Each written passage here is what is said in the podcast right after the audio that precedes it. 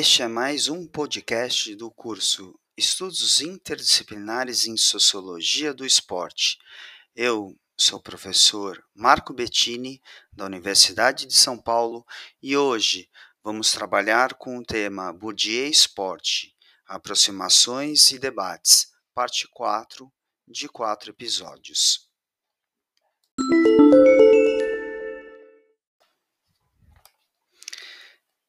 Neste podcast, vamos trabalhar com a obra de Pierre Bourdieu e sua relação com o esporte, em quatro capítulos. Este é o quarto e último capítulo. Vamos discutir alguns conceitos de Bourdieu e relacionar com o esporte, como forma de introduzir o pensamento de Bourdieu para aqueles que estão ingressando nas leituras de sociologia do esporte. Bourdieu é um sociólogo francês e um dos mais importantes pensadores da sociologia do esporte.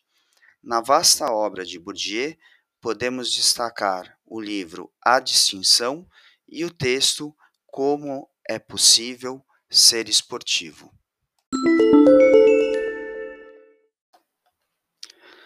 Fenômeno esportivo.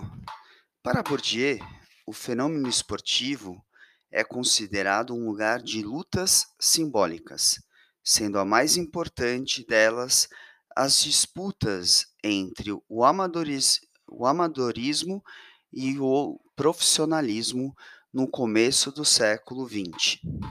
Os dominantes, as elites do campo esportivo, impuseram à época as práticas esportivas nas public schools amadoras com o tempo, o campo esportivo foi se ampliando e novos agentes foram se incorporando com novos hábitos, ocorrendo as lutas simbólicas entre os organismos mantenedores do esporte. A cisão da doxa, ou do campo, entre o ortodoxo, amador, e o heterodoxo, profissional, ocorreu pela força do consumo do esporte versus a prática esportiva lúdica e o desenvolvimento do espetáculo de entretenimento esportivo versus um fator de distinção de classe.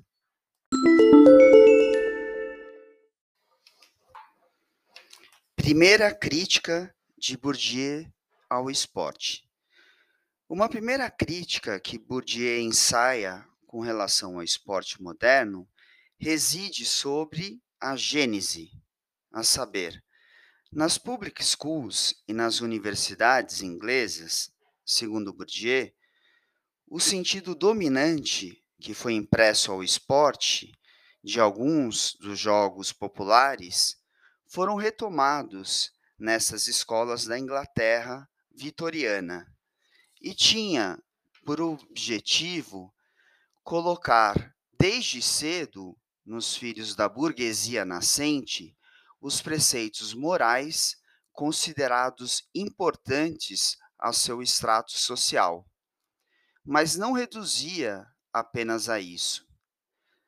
Antes mesmo de tomar a feição e se apresentar como uma escola de caráter e da virilidade, quer dizer, como meio pelo qual se era impresso nos agentes seus hábitos, e essas crianças tinham uma vontade de vencer que se conformava às regras do jogo social do capitalismo.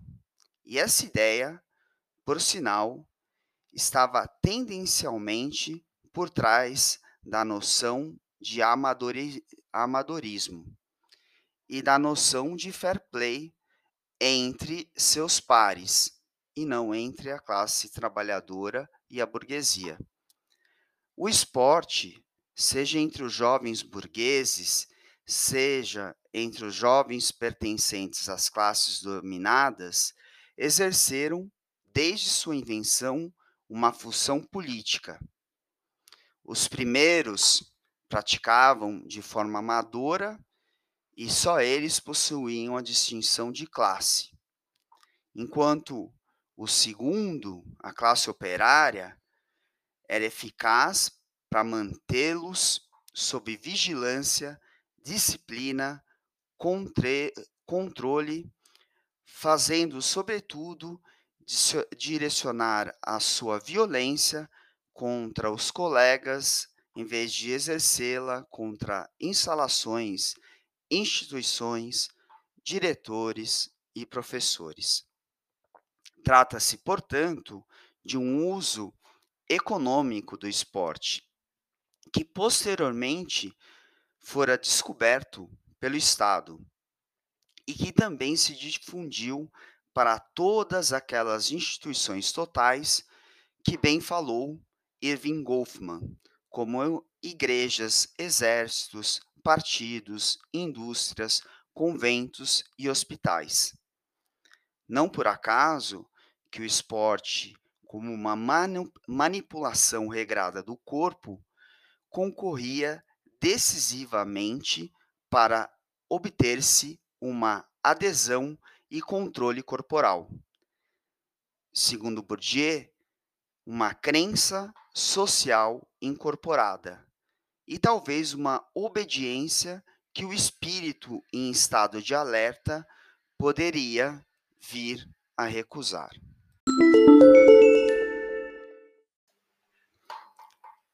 Segunda crítica de Bourdieu ao esporte. Uma segunda crítica contundente que Bourdieu dirige ao fenômeno esportivo se refere ao caráter excludente do esporte espetáculo, que acaba acentuando a distância entre prática e o consumo esportivo, de modo que essa divisão tende a direcionar os praticantes cada vez mais ao consumo passivo e televisionado dos esportes e seus produtos e bens, à medida que fortalece o raio de ação simbólica da indústria esportiva, dos especialistas, dos profissionais esportivos. Na compreensão de Bourdieu, a, estrutura, a estruturação progressiva de um campo de profissionais esportivos tem como efeito mais perverso gerar aquilo que o sociólogo chama de um processo de despossessão dos leigos ou afastamento das pessoas que não são profissionais, sendo esses últimos cada vez mais colocados no papel de espectadores sem prática, reduzidos a uma compreensão passiva, meros consumidores e não praticantes.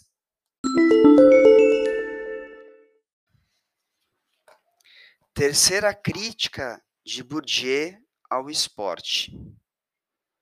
Uma terceira e última crítica que Bourdieu vincula em seus textos que falam sobre o campo esportivo está relacionado ao entendimento que a distância social acaba se retraduzindo muito bem na lógica do esporte.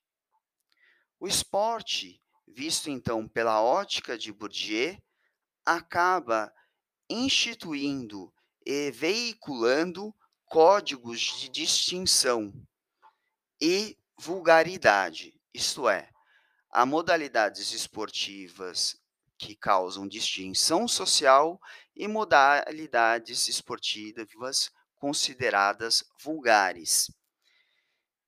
Isso em cada região do mundo social.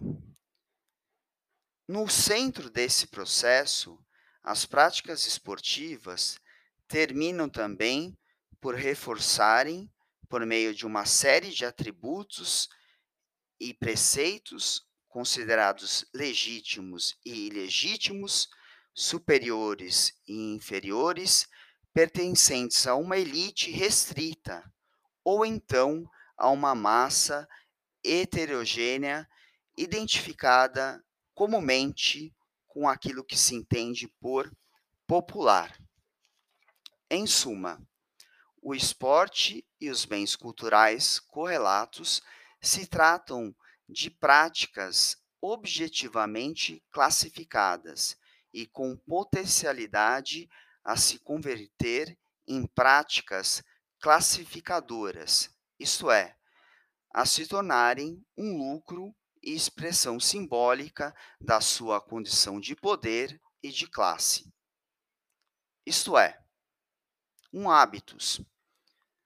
O esporte é um produto dos condicionamentos que tende a reproduzir a lógica objetiva de todos os condicionamentos de classe, mas introduzindo neles uma transformação. O esporte é uma espécie de máquina transformadora que faz com que nós reproduzamos as condições sociais da nossa própria existência. Portanto, para Bourdieu, o espaço dos esportes como lugar de relações de disputas simbólicas entre classes mobiliza o hábitos, o capital e, sobretudo, procura estabelecer estruturas no campo, de modo a criar dominantes e dominados na produção dos bens esportivos no contexto mais generalista do campo do poder.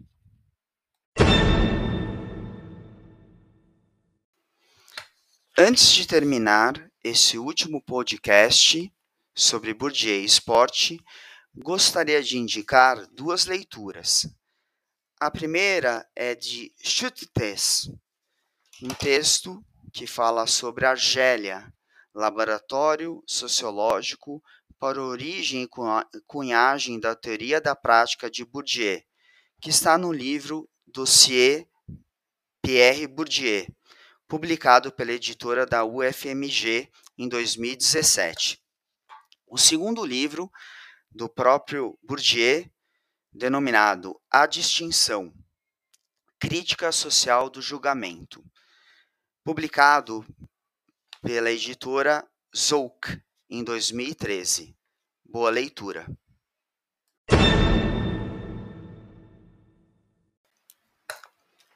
Este foi mais um podcast do curso Estudos Interdisciplinares em Sociologia do Esporte, no qual trabalhamos Bourdieu e esporte. Eu sou o professor Marco Bettini, da Universidade de São Paulo, e espero vocês no próximo podcast.